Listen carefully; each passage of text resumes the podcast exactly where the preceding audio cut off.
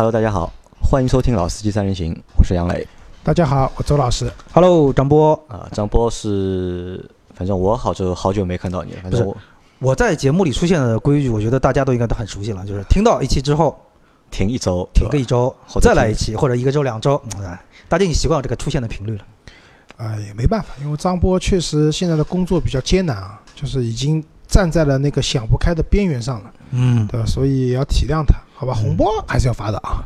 你的红包估计最近也有一点难，啊，那还有点难哎，有点难。哦这个三缸如果卖不好的话，不要说我发红包了，我估计要大家给我发点红包啊，。要给你发红包了。对的。那我们这期节目应该是在中秋节，下周一中秋节发布，对吧？那天是正好今天是中秋节了，就是。那大家听到这期节目的时候是中秋节，那我们首先在这里要祝大家中中秋节快乐，快乐快乐，对吧？阖家团圆阖家团圆，阖想家幸福。想减肥的少吃月饼。嗯啊，想减肥的少吃月饼，对吧？啊？对的。周老师买了美心月饼，哎呀，奢侈啊！想了一年了，这次终于买到打折的美心月饼了。哎，这个月饼为什么那么贵啊？网红嘛，网红就是因为是买的那个奶那个什么奶黄流心的奶黄的买不起，我买了双黄、白莲、红莲。呃，我买的是豆沙，因为我比较喜欢吃豆沙月饼啊，就我买的是那个豆沙月饼和蛋黄莲莲蓉，莲蓉就比较它就是香港比较著名的那种月饼的一个双拼啊，比较便宜。啊，那说到月饼啊，就是首先还要 还要感谢一下我们的二群的一位小伙伴，啊，凯迪那个，哎，是是叫什么？我一下子想不起来，不好意思啊。但是你是二群的，我知道，就是他给我们寄了月饼饼，，对，但这个月饼我虽然现在还没收，因为我这期节目我们是在今天是几号？是十九号嘛？十九号录的嘛。这个月饼他说应该我们在中秋节之前是能够收到的对，凯迪送奶工，啊。凯迪送奶工对吧？啊，好那谢谢你对吧？感谢感谢。呃，月饼还没收，但是我们先感谢一下你对的，哪怕是五仁月饼，我也一定说好吃啊。他说不是五仁月饼，是他们当地的一个就是啊很有特色的一种啊。月饼。他说我们肯定是没有吃过的，啊是很有特色非常期待啊！就是因为我周五不在啊，杨老师收到了，不要独吞啊，给我留一个啊，这次不会独吞了，对吧？因为这次他好像是给我们一人准备了一份，还是一个，他一个应该有有很大，应该啊，我大概能想象了能想象吧？啊。谢谢啊，谢谢这位网友，非常感。谢，非常感谢。好，那我们这期节目呢，我们要聊一聊上周发生的一件事情。那在上周呢，就是我们的周老师又去骗吃骗喝了，对吧？嗯我们又参加了一次就是厂商的活动啊，试驾活动啊，那也等于是我们好像又解锁了一个品牌，对吧？从我们就是我们 Auto B B B 就是成立到现在，就是说来也惭愧啊，就是一年多的时间，对吧？没有什么被就是厂家邀请过，但这次我们被厂家邀请去参加了一次活动。啊，没有啊，邀请的厂家还是有的，就是没有那些知名媒体那么多，对吧？那这次邀请周老师去参加活动呢，是魏派，魏派长城的魏？派，就之前就是这里先要澄清几个事情啊。第一个就是之前讲那个魏啊这个品牌到底怎么念，对吧？那网上有人说魏，有人说魏派。那这次呢，我知道了，知道他们的公司的名字叫魏派分公司，所以说魏派的基本上应该我觉得是比较正确的，对吧？这是一个。那第二个呢，就是网上盛传啊，就讲长城公司，因为魏建军魏老板因为军人出身嘛，所以说长城是一个非常军事化管理的这个公司，什么走路每一步跨多少厘米都是有要求的。那我正好碰到厂家人也求证了一下，嗯没有那么夸张没有那么夸啊。张，吧？对他们就是入职之前要军训啊。据呃我那天就是聊天的厂家的朋友讲呢，是说他因为大概三四年以前入职的，那个时候比较严格，入职的时候要军训一个月，就是蛮残酷的啊，就早上一早起来先就是站军姿一个小时，然后跑步，跑完步吃饭，接着跑。那我当时就跟他讲，这个是什么？就是你们老板让你们先在正式工作以前先储备体能，体能储备好了，才能应对之后的加班好的身体是革命的一半。啊。对的，但但是现在呢，就是没有那么厉害了，就是说新员工入职的话，军训一个礼拜就可以了。那我觉得其实蛮好的啊，这个就是管理一个企业，对吧？总是要有一些规矩的。那么军训其实我们去读大学啊、读高中啊，都经历过军训，对吧？其实就是让你在开始一段新的生活或者新的工作的时候，先收收心树立一些啊收收心，树立一些规矩，其实这是蛮好的。对，其实还有另外一个点是什么？因为军训当中啊，就是这种的同事之间的这种在艰苦里面培养出来的这种情谊，相对来说就会比较呃真实和淳朴吧，就相对来说应该是啊，对的，那这个时候以后在工作中啊，就更能建立沟通啊比较好的啊，就更友谊对吧？对对对建立更加好的友谊。那可能就不过长城公司可能女同志比较少啊，那很多时候只能是友谊了。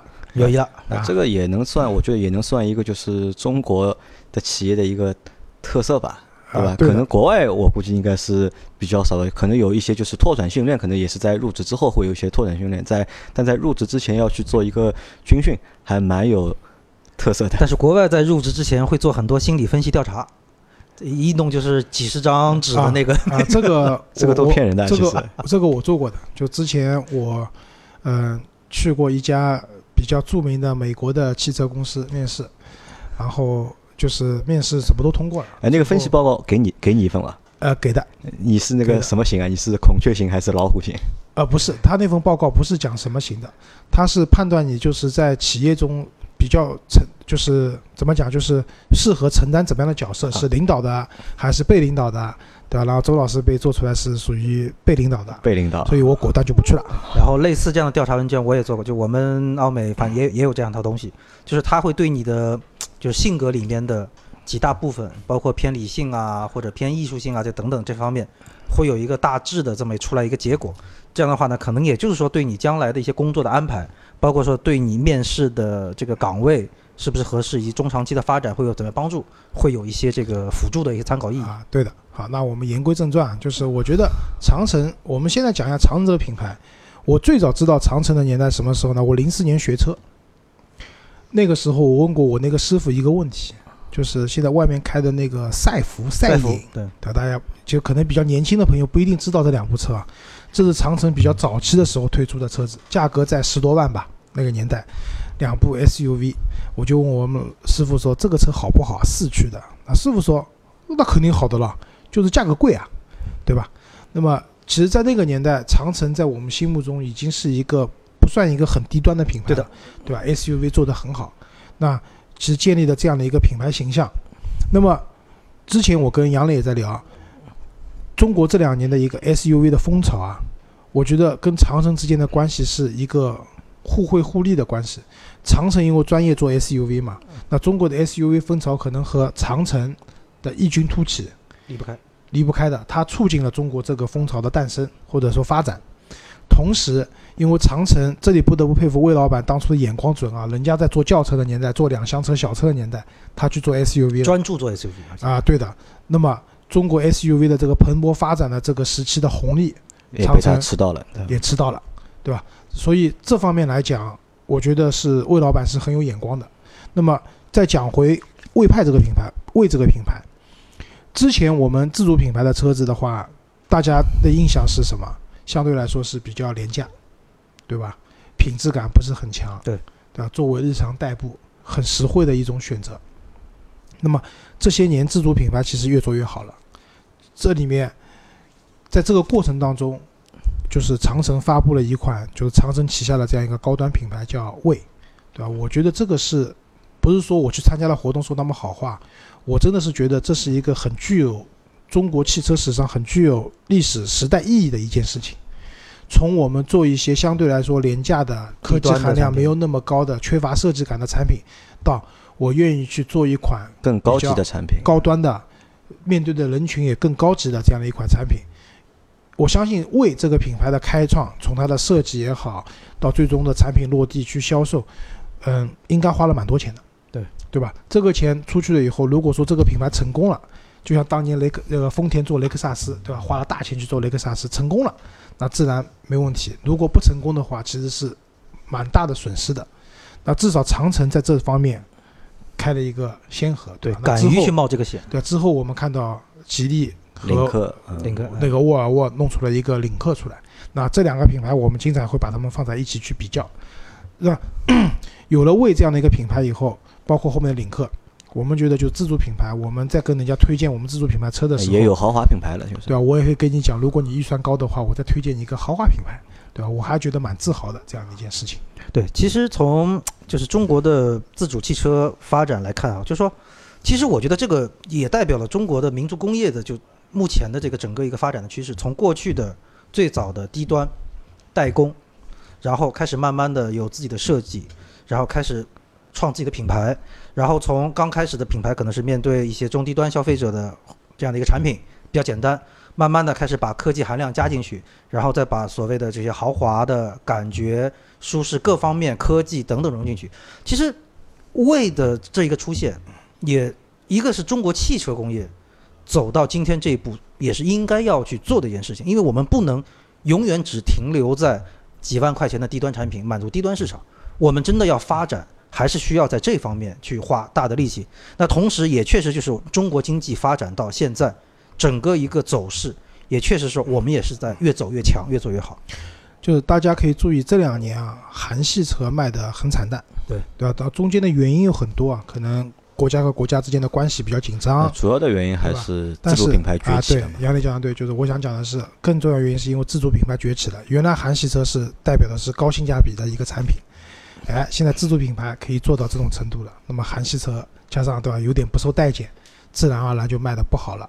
那么我觉得像魏这样的高端的自主品牌出现以后，将来可能会去做得好的话，可以去挤压，就是比韩系车还要高端一点的一些合资品牌，对吧？你说去挤压 BBA，那这个是在胡说，对吧？但是你说一些合资的品牌，大众也好，丰田也好，同样的预算的情况下，魏可以提供给你的这种品牌的新鲜感，包括它品牌的豪华度各方面。是可以战胜对手的话，那对于我们整个汽车中国的汽车工业来讲，是一件非常好的事情。没错。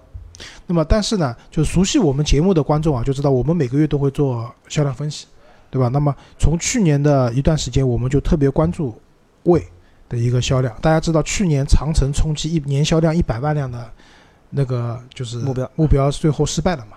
那最后失败的也很重要。当时我们讲，其实长城旗下的哈弗的这些车子卖的已经够多了。当年来讲，是因为未发布的有点晚了，对吧？那个这个销量可能未没有特别的卖的多。对，其实那个时候月销量，我们看它有两台车，VV 五和 VV 七，基本上卖的好的时候，单月的单车销量接近一万，这其实是一个很大的量。当时我跟杨磊还讲，如果明年按照这个势头的话，魏可以卖个三十万台车。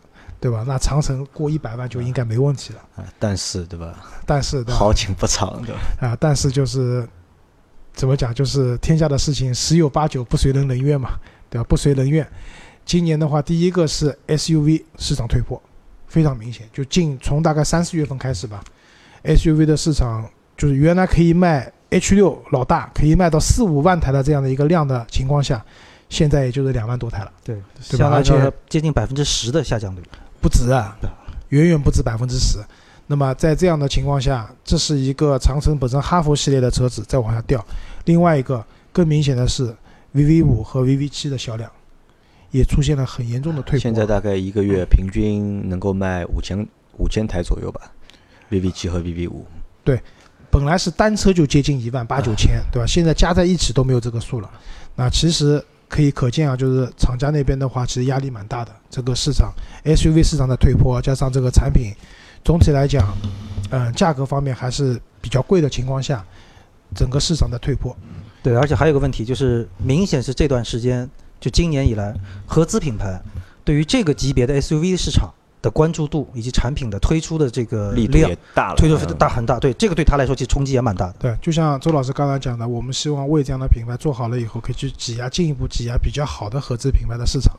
但是目前来看呢，还没做到这个程度，反而是比如说你像大众对吧，就是那个接下来要上那个途岳，对对吧？小一号的途昂就是替代现在的那个丝绸之路版的，它是一个紧凑型的 SUV，然后大众从紧凑型到中型到大型，全面布局啊，全面布局了。那其实这种杀伤力蛮大。然后一汽大众又出了一个坦克，比比较大的小型 SUV，或者说是比较小的紧凑型 SUV 探戈。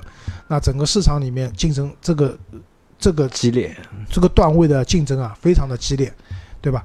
那么这是周老师去参加了就是为的那个 P 八。那首先解释一下 P 八是什么车？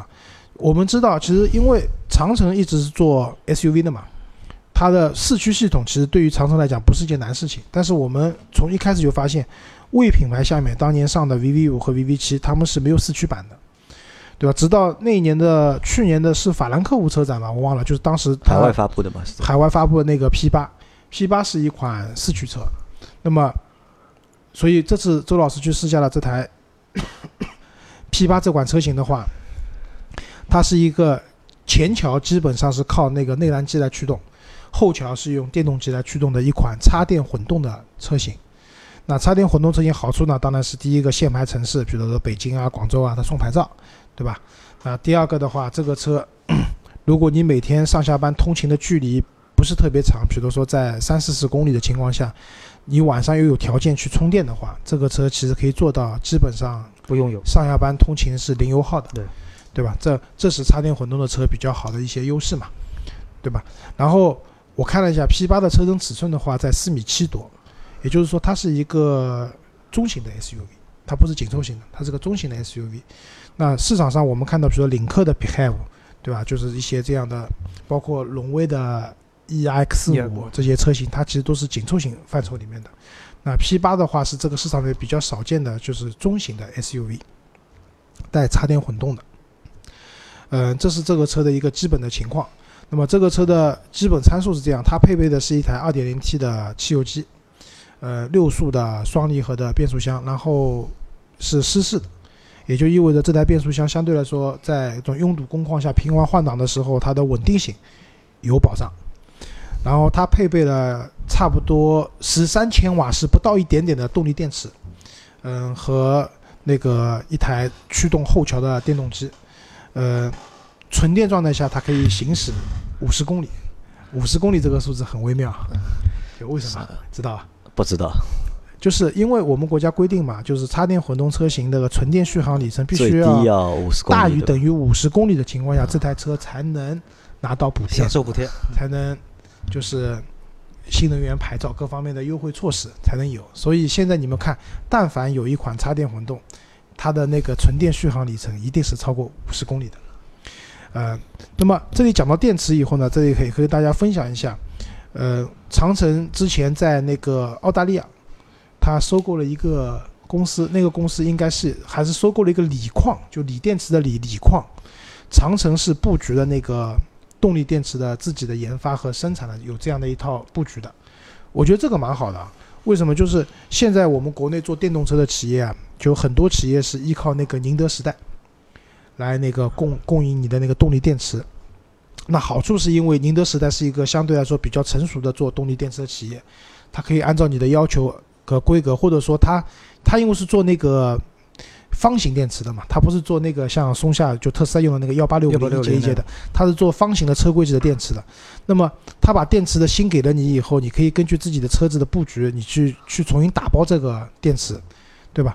那么这里面问题是，宁德时代现在给很多很多人家在供应动力电池，也就是说，一旦你的产能上去了，需要很多动力电池的情况下，很有可能因为宁德时代的供货跟不上，而影响你的生产节奏。对，所以布局自己的动力电池的生产，其实对一个企业将来做新能源来讲，我觉得是一个，也是一个非常有前瞻啊我觉性的。得就是目前就是，如果真的要进军就是新能源车这个产业或者行业的话，就是先造电池厂是比较靠谱的一件事情。不要把命脉交在别人手里。电池的话，一个是电池电芯的问题，那第二个就是你电池的冷却，对吧？然后第三个就是你的电源的管理系统，电源管理，对吧，因为电池一旦发生碰撞或者怎么样以后，你的电或者说在日常使用中，你怎么保证这个电池的安全性、稳定性？管理系统很重要。特斯拉牛牛在什么地方？就是它的管理系统可以把它七节七千节的那个幺八六五零管理的服服帖帖，对，这是它牛的地方，对吧？然后 P 八这辆车，它在动力上它有几种模式可以选，这里简单介绍一下。大家第一个叫 Auto 模式，Auto 模式的话就自动嘛，大家理解啊，就反正就自动开，对吧？这个时候电池有电，电池有电的话用电池，没电池没电用发动机，这是一个。那第二个模式叫 EV 模式，EV 模式呢就是在动力电池电量比较充足的情况下，它可以纯电行驶。然后第三个模式的话，它叫 Safe 模式，就是节省模式吧，或者说叫保持模式，它是可以，呃，在高速上，比如你开的时候，把那个电池保持在一个，比如说百分之五十这样一个电量。当你下了高速以后，城市拥堵路况的话，可以用电池继续行驶。你可以用电池做纯电的行驶。这个时候车子的开起来的这种 NVH，就是静谧性啊，各方面啊，都会非常好，对吧？然后还有一个模式叫运动模式。运动模式什么概念？就是它默认为把你的发动机始终是在启动的状态，车辆驱动的时候，后桥的电机加前桥的那个内燃机的驱动同时进行。这个时候它的百公里加速可以做到六秒多。对于一个尺寸比较大，而且它用的是二十一寸的，就顶配车型用的是二十一寸二五五的宽胎，就是说它的加速啊、刹车各方面啊都会做得比较不错。然后它的那个 AWD 模式，就是市区模式下的话，它还会分什么雪地、泥地、路况管理啊、沙沙地，对吧？这些路况管理，呃，总体来讲，它的就这辆车在市区方面。虽然它不是和传统的四驱不一样，可能靠多片离合器啊，甚至比较专业的里面有一些差速锁啊，去去完成这个四驱的分配。它是靠前桥有那个用内燃机，后桥用电机，加上它有一套 ESP 的，就是那个行驶稳定程序里面，它去分配你的那个前后桥的那个扭矩的输出，来达到一个四驱的目的。那我觉得。这可能也是现在做电动车的一个方向，四驱的方式，对吧？因为你与其一定要用很复杂的技术把电动机和发动机的动力捏合在一起，不如各负责驱动一个前桥或者后桥，这样的话比较好让他们去分工。我觉得这是很多，你比如说未来的车子也是前前面后面各一个电机来完成一个四驱，对吧？包括特斯拉的那个四驱车也是这样一种状态，呃，比较。讨巧或者说比较方便的一种做法吧，在这辆车上，呃，整个车在开，今天因为就是这里还是表扬一下，就是他们这个试驾活动，我觉得安排的还蛮好的。就是以往的试驾可能都是场地啊或者怎么样，你能你你很少有机会去模拟真实的路况去开一辆车。那么这次就是开这辆 P8 的车子的话，我们是从差不多南浦大桥下面出发，上海的就是外滩，就是那个黄浦江边上。呃，一直开到了松江的那个泰晤士小镇，它中间会那个经过呃高架，对吧？城市拥堵路段有一段高速，有一段郊区的比较好开的这种城市道路，它几乎模拟了所有的路况。在这些路况下的话，你可以比较真实的去感受这辆车的一个动态行驶的各方面的一些特性，是这样的。你们有什么问题要问我吧？因为你是我们去试过，去年我们去试过那个 VV 七的嘛，对吧？那台车你开下来的感觉和你今天开的这台 P 八，就感觉上有不一样的地方吗？呃，这个区别还是很大的。你开一台插电混动，呃，和开一台纯内燃机的车子，区别还是蛮大的。哪个感觉更好一点？应该是 P 八的感觉更好吧？嗯，说实话的话，就不不一，只能讲不一样。不不存在说哪辆车特别好，或者说哪辆车特别不好，对吧？但是感觉上肯定是不一样的。嗯，先先先讲优点吧，好吧？我们先讲优点啊，就是那首先，因为我刚刚讲这辆车的它的那个尺寸是中型 SUV 的一个尺寸，那么这辆车在乘坐空间上面，它是有个很好的保证的，而且。它的后排啊，就是我们知道有有很多车子，它明明是一辆前驱车，或者说它没有传动轴的情况下，非要把那个地台做个很高的隆起，感觉自己很高级的，其实没有必要的嘛。这种时候，除了把后排变得很，就是第三个位中间那个位置变得很难坐以外，没有任何没有其他任何实际的意思，只是看上去高档嘛，对吧？这里有个笑话嘛，就是卡罗拉讲我的地台是平的。就是你坐的很舒服，然后竞品攻击他的时候说卡罗拉连这个都省掉了，他有什么不敢省，对吧？但是我觉得，从乘坐舒适的角度来讲，这个地台没有必要做得很高的，对吧？那么这是一个整整车的空间来讲，那作为一台，如果你买这辆车作为家庭用车来讲的话，呃，那个还是比较合适的，对吧？家一家五口人坐这个车不会憋屈，对，尤其是中间那个乘客，对的。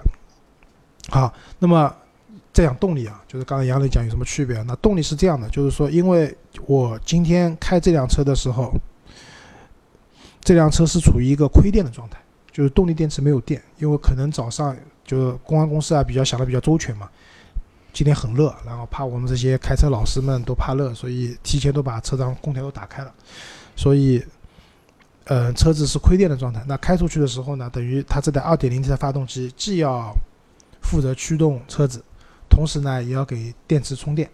这个时候呢，发动机的负荷是比较大的。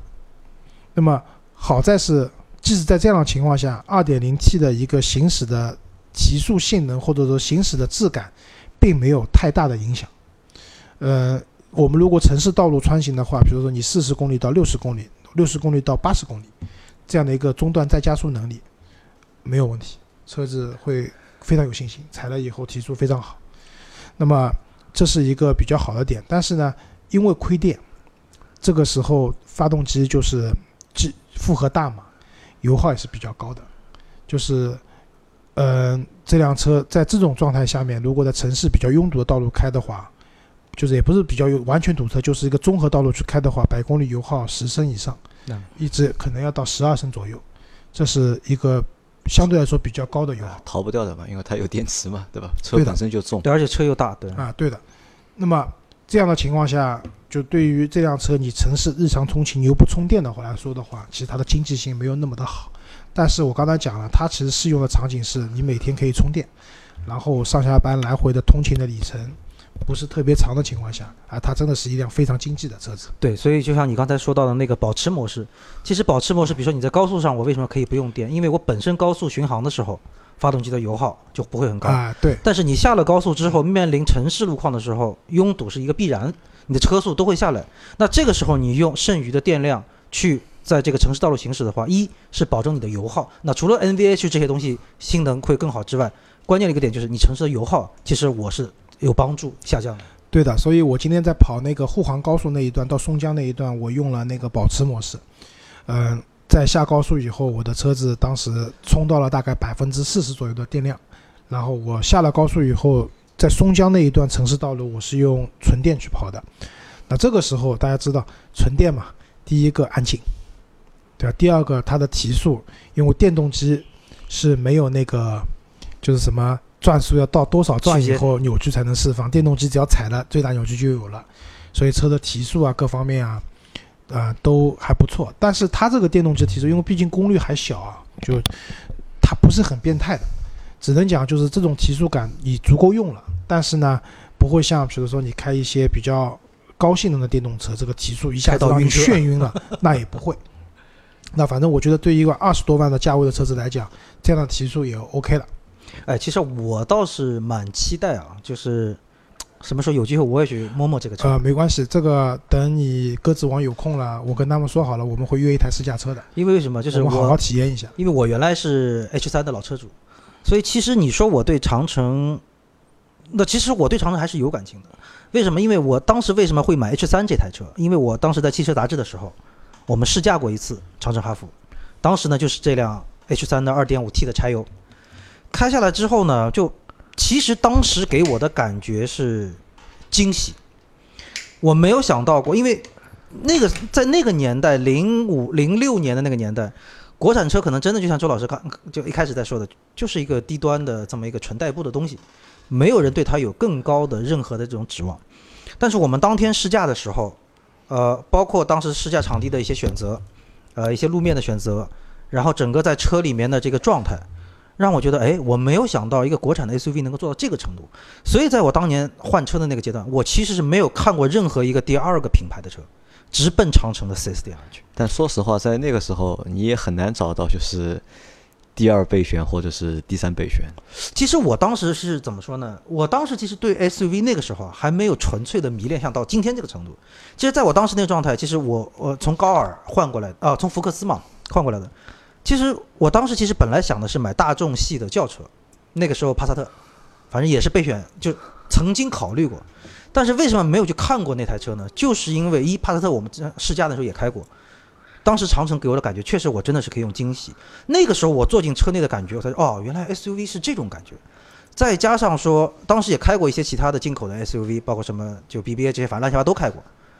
我并而且我当时试驾的那台是黑内饰，所以当时大家都在喷的所谓的内饰什么做工差、拼缝大等等，在黑内饰下面似乎也没有那么明显。再加上整体的那个车的外形的感觉，因为从赛弗、赛影那个时候确实还是感觉比较老的一个车型，对蛮粗的那种感觉。H 三还是感觉蛮精致的，而且还蛮蛮大气的，所以就选了它。所以一直到后来，其实我当时 H 三换掉的时候，我当时其实是想选长城的 H 九。那为什么最后没有选呢？这个节目开始前，我跟周老师也在聊天，就说因为当时我长城三上的那个窗机，就是我驾驶位的这个窗机，电窗机，呃，频繁的在换，基本上就是半年左右要换，甚至发生过在高速上那个窗户关不起来这种情况。那所以，我后来其实我对长城是有一点怀疑的，但是直到这个魏出来之后，其实我一直想找一个机会，再去感受一下这个从一个长城老车主的一个角度，再来看一看今天的长城，而且作为今天的长城的这么一个高端的品牌的位，到底能给我带来多少的惊喜？尤其是在刚才周老师整个介绍过程里面，其实我因为我现在自己开的是二点零 T 的车，撼路者，就是整个动态的表现，那我觉得就会有更大的一种期待。那我觉得去试一下是如果你以一个当年你长城老车主的一个角度去试现在的魏也好，哪怕现在试现在的就哈佛也好，我觉得都 OK 的。就现在的车肯定要比你当时的那个车要好很多很多。但如果你从就是你以现在一个你这辆车就是那个福特的撼路者，撼路者的一个用户的角度去试魏的话，或者去吃长城的话，那可能就是还是会有有一点哎，关于关于这一点啊，我倒是持一个保留意见。这就是为什么？这就是好像我们原来前几期节目说我们杨老师黑比说句实话，就是因为撼路者我也开过了，嗯我觉得可能开过那个车以后，多多少少张波还是会有些惊喜的。那因为我为什么就说从他刚才说，首先第一啊，二点零 T 汽油机本身的这个动态表现在那里，我不管你动力调教会调到什么程度，作为一台民用普通的量产车，二点零 T 的这种大 SUV 配着动力表现几乎就是在那个水平区间了。但是它现在后面是有电机驱动的，所以在整个加速性上，这个是我很想感受的一个点。感受的，对吧？第二一个点，NVH 这个特性，我们现在所有的厂商都在说，我们 NVH 经过多少个什么设计怎么样，保证精密性怎么样，但是有电机介入的一个车的 NVH 的这个表现，跟我一个纯汽油机的这么一个表现，还是会有差别。那另外还有一个点什么，就是说，魏作为一个长城的一个高端品牌，我觉得在各方面的，就是这个这个设计也说，包括说做工各方面来说，我不认为它会比我的撼路者会糟糕到什么程度。所以说我并不会带着说啊，因为我是一个三十几万的车，我去看你所谓的好像就一个什么国产车这么角度，我真的是从一个车主的一个角度。而且周老师刚才这句话就是我会有惊喜，因为我这台车他开过，他说的这句我会有惊喜的，所以我更期待，我真的想找机会摸摸这台车。好，啊，接着往下讲，就是刚才讲发动机嘛，一个油耗可能会比较高，另外一个的，因为我个人对发动机的抖动啊比较敏感，就是因为一讲到三缸车的话，我的第一反应就是抖，对吧？很多人说不抖的，那么这台车就是在亏电的情况下的时候，发动机启动以后啊，就在怠速的时候，这个抖动感还是略微的明显了一点。那可能我觉得这个是需要后期去再改进的吧，因为我还特意在车怠速的时候打开了那个发动机机盖，就机盖很漂亮的，打开以后绝对有豪华车的这种样子，就是板都封住的，然后就露出一个发动机，露出一个雨刮器的那个那个加速口，啊，对的，啊，比我的宝马五系看上去还要高级，但是呢，这个肉眼看过去的这种抖动性，确实还是有待改进吧？有待改进啊。然后再讲驾驶的质感，嗯，我刚才讲的惊喜什么，就是它的方向盘给你的反馈就是惊喜，它的方向盘的力度适中，然后阻尼各方面，你不会让你觉得这是在驾驶一台 SUV 比较大的 SUV 的这种感觉，它给你的反馈各方面是一个非常舒服的，就不会轻的过分，但也不会特别重。嗯、从行驶的角度来讲的话，这台车是可以比较轻松的去驾驭，但是呢，也不会轻到让你觉得这个不像一个男人男人开的车，对吧？这是几个优点。然后之前我们去试 VV 七的时候，发现就是魏啊有个优点就是它全系标配那个流媒体后视镜。那之前因为我们去试驾的话，都是比比较近的道路或者怎么样，也没上高速，不觉得。我今天上了高架，上了高速以后，我觉得那个流媒体后视镜啊是个好东西。就最早在凯迪拉克上面我们看到的，又有什么道理？就是每个人上去以后坐姿不一样，那么你上去要调整后视镜，那左边右边对吧？那个电动的后视镜先调一下，再调整内部的那个后视镜。但流媒体后视镜不需要，因为它后面是个探头，不存在角度的问题。然后你去看的话，后面是非常非常清晰的。那但只不过是什么呢？就是流媒体后视镜看到后车啊，比你实际的车离你的距离要近，看上去，就是可能会觉得什么后车离你那么近啊，其实没有那么近。有一个视差在里面。啊，对的。那这个需要适应，就是一旦适应过了以后，那我认为这个流媒体后视镜确实一个蛮好的东西。只不过因为今天晚上没有开，我不知道就是晚上倒车的时候，它那个摄像头就是高清晰的程度到什么程度。如果说晚上就是那个倒车灯亮了以后，可以把那个后面照得很清楚，然后它拍出来很清楚的话，这绝对是对你倒车是有个也有个很大的帮助的。就说到这个点，我插一句，其实周老师一直对流媒体后视镜这个东西啊一直感兴趣的。没有，他其实原来一直态度就是有没有无所谓。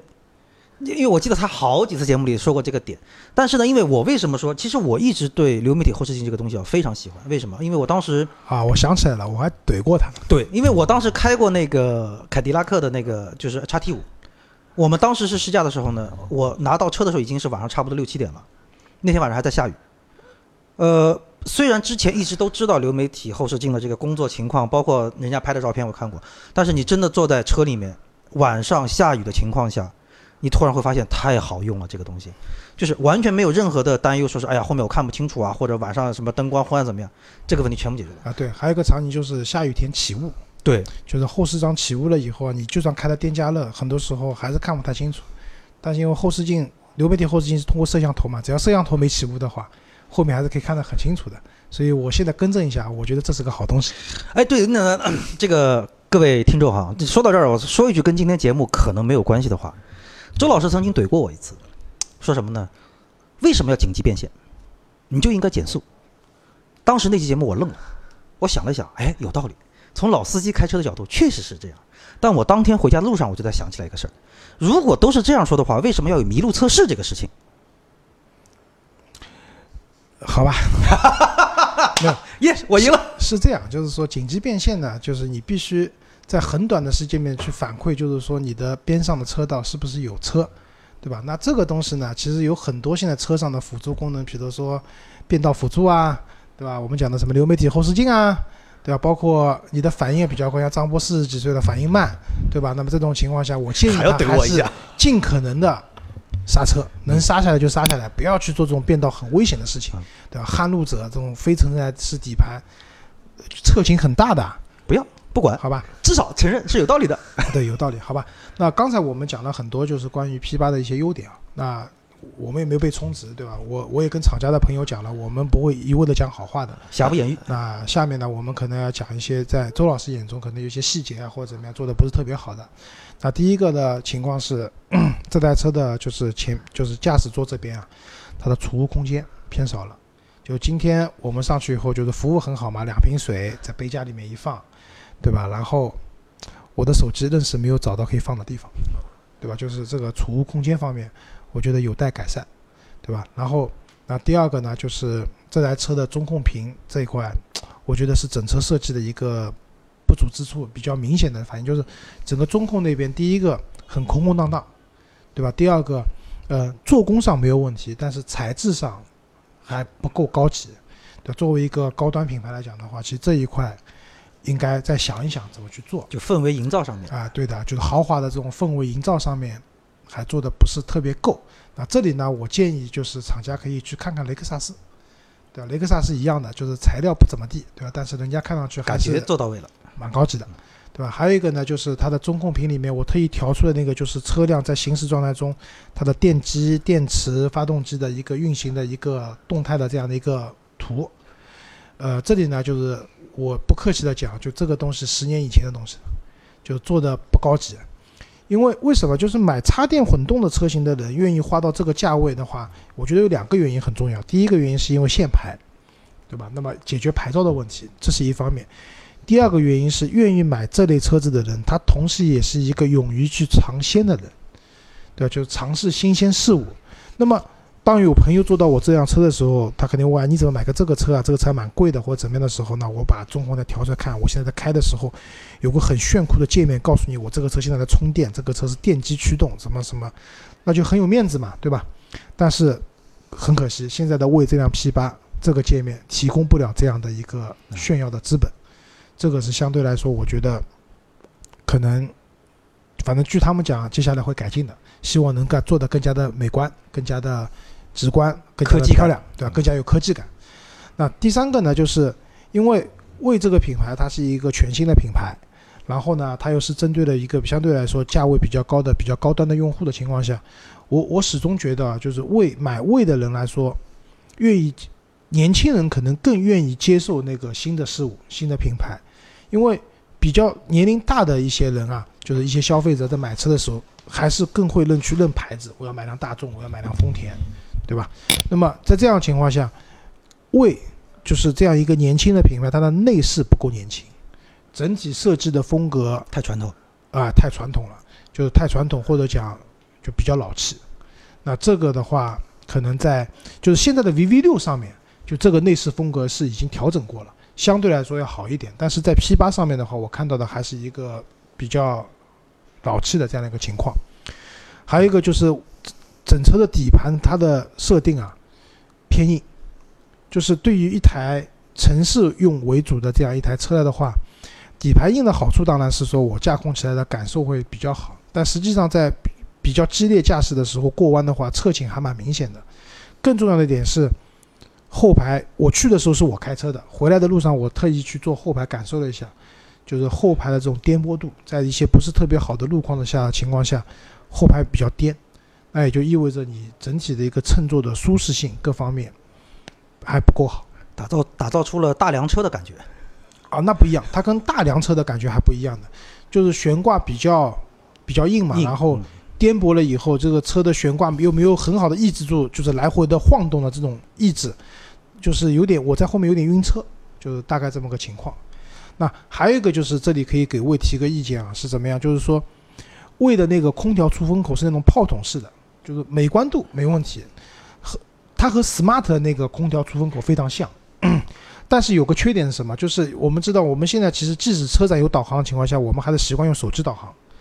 那么在这样的情况下，这样的一个设计的空调出风口，你在任何渠道几乎都买不到可以完美的加上去的手机支架。嗯，那么 Smart 怎么做的？Smart 原厂出一个原配的手机支架，在中控有个位置可以把它拧上去，拧上去以后，这个手机支架 可以放各种各样手机的大小的屏幕，而且还带充电功能。这个东西其实不贵的，对他们来讲可能成本就是几十块、一百块的事情，但是让用户的感受会非常好。对人性化的设计。